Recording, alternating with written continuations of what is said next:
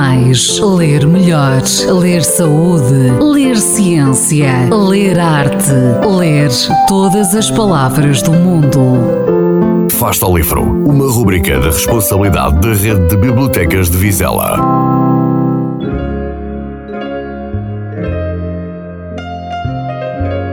História da Gaivota e do Gato que Ensinou a Voar, do escritor chileno Luís Sepúlveda. Foi um livro de leitura obrigatório na escola, mas de que gostei bastante e que recomendo.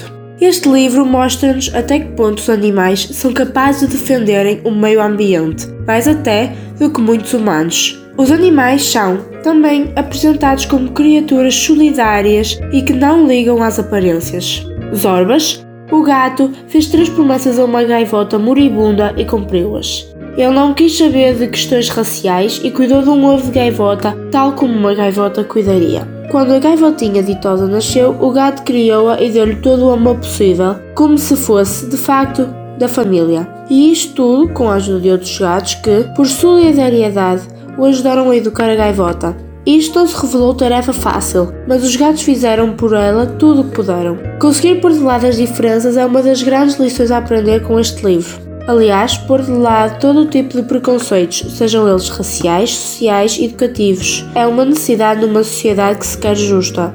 O mundo só vai avançar quando se respeitarem, de facto, valores como a necessidade de honrar os compromissos, o espírito de grupo, a preservação do ambiente, o respeito pela diferença, a harmonia entre as espécies e os direitos dos animais. Fasta o livro. Quem lê nunca está só.